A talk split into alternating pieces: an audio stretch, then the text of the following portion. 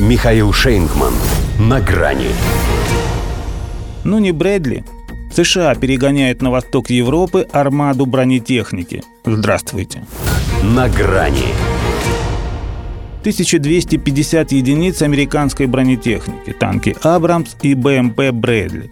Будь у нас Третья мировая, можно было бы не сомневаться, с какой целью США перегоняют эту армаду на восточный фланг, чтобы распределить ее между Польшей и Прибалтикой.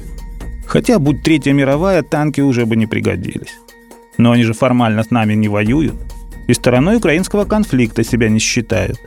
А если и усиливаются на наших рубежах, то исключительно ради обороны своих трусливых союзников.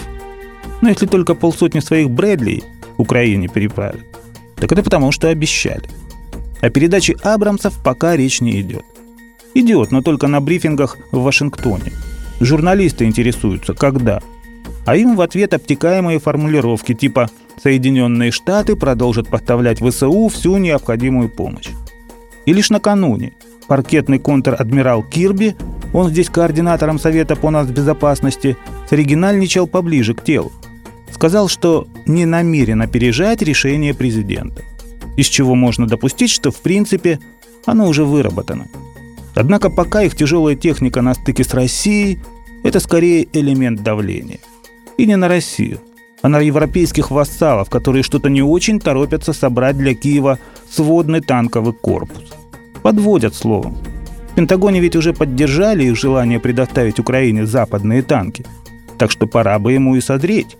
Но после выскочки Макрона с его устаревшими колесными АМХ-10 один президент Польши конкретно объявил о готовности направить в пекло роту леопардов.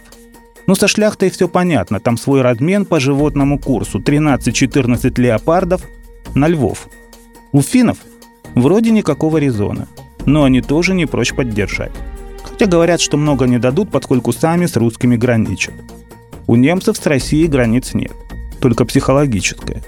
Но ее-то шольцы не рискуют приступить, остатками самосознания понимая, что если там еще и немецкие танки появятся вдобавок к эмблемам дивизии «Мертвая голова», что красуется на форме укронацистов, то все снова сойдется, и отступать уже будет некуда, позади опять окажется Берлин.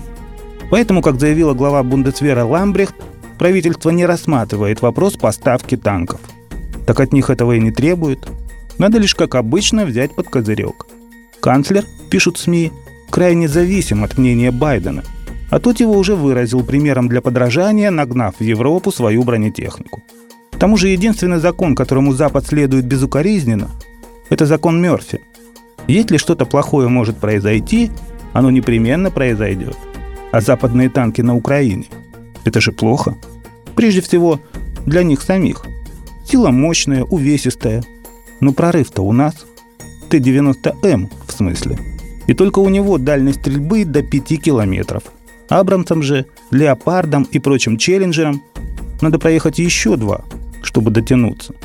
Да только кто же им это позволит? Ну, разве что на трофеи. До свидания. На грани с Михаилом Шейнгманом.